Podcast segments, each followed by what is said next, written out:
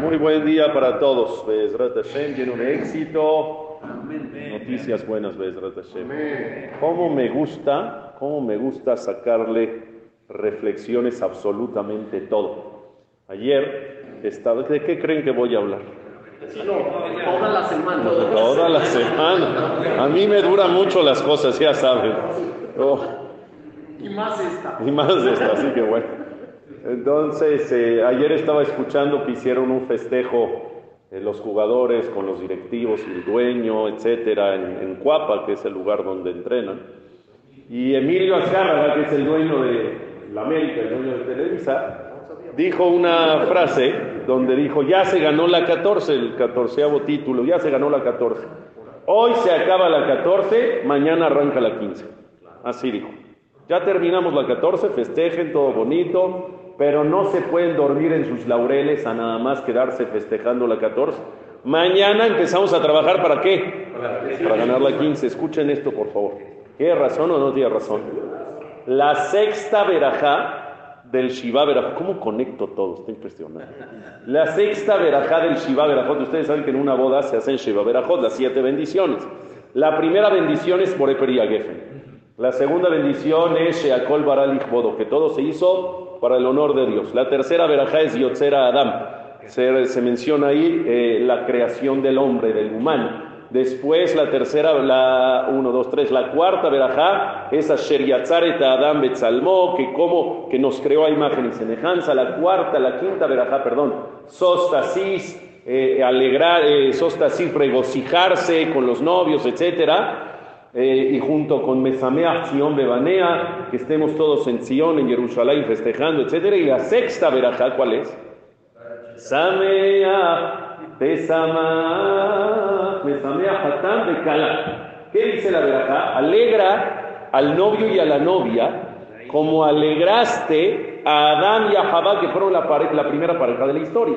Samea, Tesamach, Reim, Aubim. Alegra, alegrarás a esta pareja que se quiere y se ama. Que Samejajá y Miquel, así como alegraste a la primera creación que son Adán y Jabá, poniéndolos en el Ganeden. Hashem, bendito tu Dios, Mesamea Hatán Bekala. Alegra al novio y a la novia. Así como alegraste a Adán y a Jabá, poniéndolos en el Ganeden, así alegra al novio y a la novia. ¿Cuál Ganeden? No en el Ganeden de arriba. Gan Eden quiere decir que, ¿qué es cuál traducción de Gan Eden? Gan es jardín. Por eso a los kinders en hebreo, ¿cómo se les dice? El Gan, porque es el jardín de infantes, el jardín de niños. Gan Eden es el jardín del Edén, un jardín paradisíaco, un jardín precioso. Pero habían, hay dos jardines paradisíacos, uno en el cielo, uno celestial, Gan Eden, y hay otro Gan Eden Atactón, hay otro jardín paradisíaco aquí en la tierra, ¿sabían o no? Y en ese jardín paradisíaco, en ese, en ese lugar tan maravilloso, creación de Dios aquí en la tierra, Dios puso a Adán y a Jabá para que sean felices. Y la pregunta es, ¿por qué en un jardín? ¿Por qué en un, no en un crucero mejor? O en el wing de Las Vegas, yo qué sé, ¿por qué? Como el paso de Las Vegas, ah, ahí está la conexión, no. Escucha esto. ¿Qué peculiaridad tiene un jardín? Un jardín tiene la peculiaridad que tienes para hacerlo paradisiaco, para hacer de ese jardín un jardín hermoso, verde, lleno de flores, plantas, árboles frutales, divino. ¿Qué necesitas? Mucho trabajo, mucho esfuerzo. Necesitas todo el tiempo estar metiendo mano, trabajarlo, ararlo, cortarlo, el sol, regarlo, la sombra. Todo el tiempo necesitas estar pendiente, ¿sí o no? Después de seis meses de trabajo, después de un año de trabajo en tu jardín, logras ver que ya tienes un jardín como precioso, hermoso, paradisíaco. Y entonces dices, oh, ya está el objetivo, ya lo cumplí, ahora me voy a sentar a disfrutar de lo que ya hice.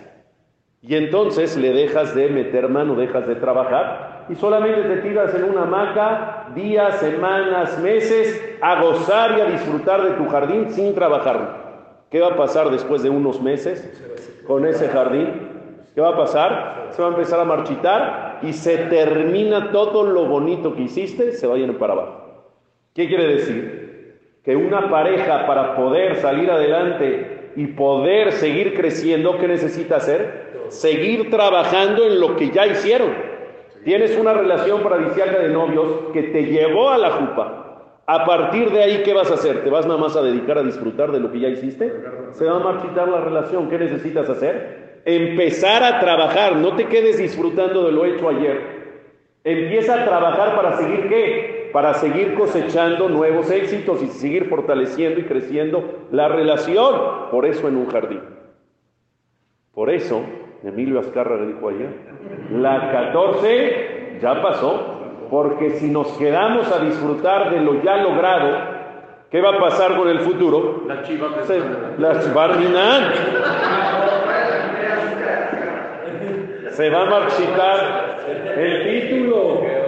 Y no queremos que se marchite. Entonces, ¿qué hay que hacer? Apenas tienes un éxito, claro, disfrútalo. No estamos diciendo que no. Disfruta, festeja tus éxitos, pero no te duermas en tus laureles festejando toda la vida tus éxitos del ayer, sino tienes al otro día de inmediato que ponerte a trabajar para conseguir más éxitos. Así que, Rabotay, vamos por la 15. ¿Estás de acuerdo?